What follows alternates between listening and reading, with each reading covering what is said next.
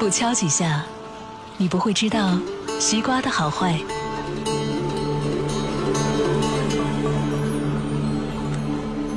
不听几期，你不会知道传奇的精彩。晚星画传奇。好了，欢迎继续收听《晚星画传奇》。我们接着说啊，今天的传奇故事——安禄山与安史之乱。那么，为什么说呀，安禄山和杨贵妃啊之间私通，难以自圆其说呢？首先呐，这正史上啊，毫无记载，没有记载，连暗示也没有留下。司马光的《资治通鉴》呢，所记载也是据野史所说，不足为信。再说啊，司马光所记的这贵妃喜鹿儿的时间呢，是天宝十年。天宝十年是什么时候啊？正是杨贵妃啊受宠的时候。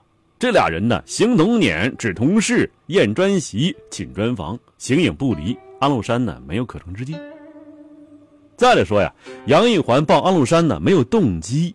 您想那时候啊，这杨玉环二十来岁，对吧？青春年少。而这安禄山呢，四十多了，四五十，十分肥胖，三百多斤啊，其貌不扬，言语粗鲁，不可能配呀。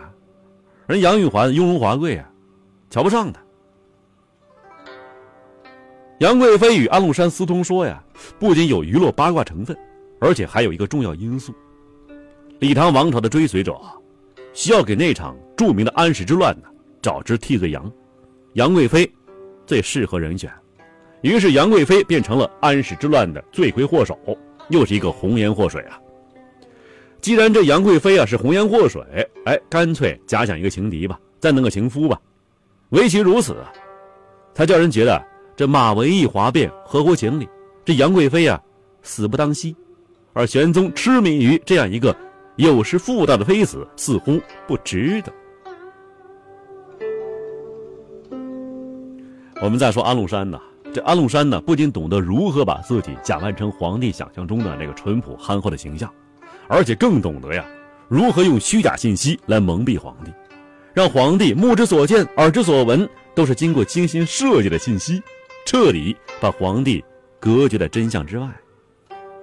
这安禄山就利用这一点，在传言四起的关键时刻，打消了唐玄宗的疑虑。当时啊。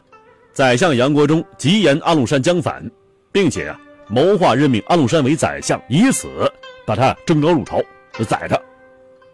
这诏书未下，唐玄宗犹豫再三，最终决定呢还是先派使臣呢前往观察，然后再做决断。安禄山也明白呀使臣的意图，于是啊叫后会之，大大的贿赂他。结果使臣刚一回朝，就对皇帝上言边境无恙，这边疆啊一点事儿没有。虚假信息把皇帝给迷住了。于是呢，大唐风平浪静的繁华表面下，正酝酿着即将带来灾祸的惊天巨变。安禄山最后一次离京啊，心怀恐惧，战战兢兢。由于担心朝廷收回成命。一日啊，急行三百里呀，一天走三百里，不顾一切的往老家飞奔呢。这时候，安禄山的反状大白天下，路人皆知啊。如果这时候下旨召回，就能避免安史之乱了。但是，作为大唐最高掌权者，唐玄宗啊，不仅毫无知情，还戏剧性的助纣为虐。他说什么呢？人告言者。必必复与之。谁再说你坏话，我绑了放你那儿去。结果呀，唐玄宗就在一厢情愿的想象中麻痹自己，直到他记忆中那个淳朴憨厚的野蛮人举起屠刀啊。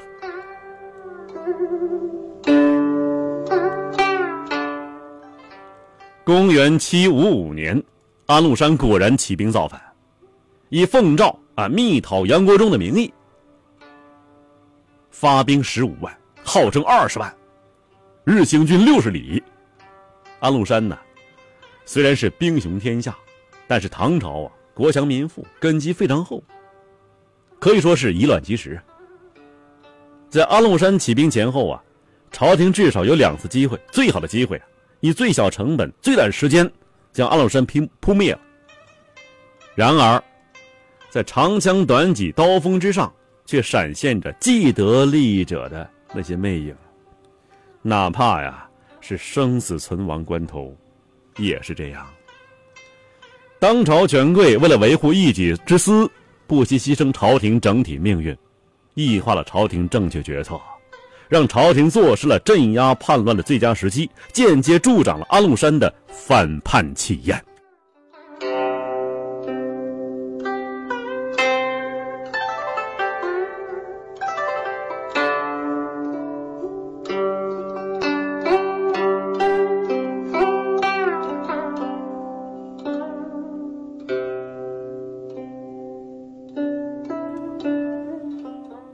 这两次机会啊，第一次机会是在安禄山呢欲起兵而未起兵的关键时刻。当时这安禄山上表请求以三十二名番将替代汉将，宰相杨国忠啊，与韦见素认为这事儿啊就公开了，反叛了，公开了，于是一起去劝谏唐玄宗。韦见素啊与这个杨国忠约定好了，咱呢一块儿劝，劝不成啊，你赶紧说话。他听你的，但是杨国忠啊，到时候一言不发，不说话了，啥也不说。那为什么呢？为什么这样呢？原因很简单的，安禄山起兵不符合朝廷公义，但是符合杨国忠的私利呀。于是杨国忠他的如意算盘就是逼安禄山反，你造反，然后我呢有先见之明啊，对吧？趁机除了安禄山。这是第一次机会，流失了。第二次机会呢，是在全国已经对安禄山形成合围了，这时候出现的。那时候啊，哥舒翰率十万大军镇守潼关，相当于啊把安禄山的这个去路还有回路全挡住了，瓮中捉鳖了。当时啊，这哥舒翰镇守潼关，本来呀应该是坚壁清野，但是杨国忠啊。宁愿哥舒翰失败，也不愿与安禄山救路啊。于是进谗言。唐玄宗被迷惑了，不识大局，连发诏书，迫使哥舒翰出兵。结果哥舒翰呢，放弃万全之策，兵败被擒，潼关失守。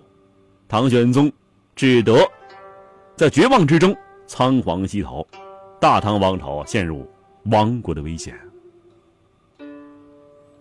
其实最后怎么样呢？安禄山与杨国忠啊，都是挺惨的。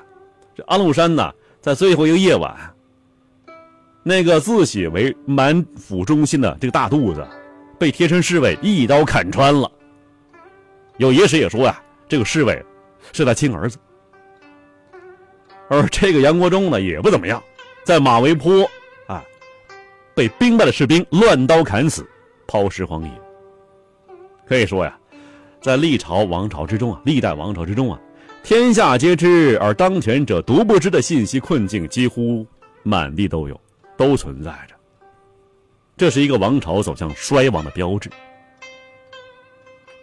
通过贞观政要的记录，有八个字，叫“兼听则明，偏听则暗”。这个道理啊，这八个字也成为历代统治者引以为戒的金科玉律。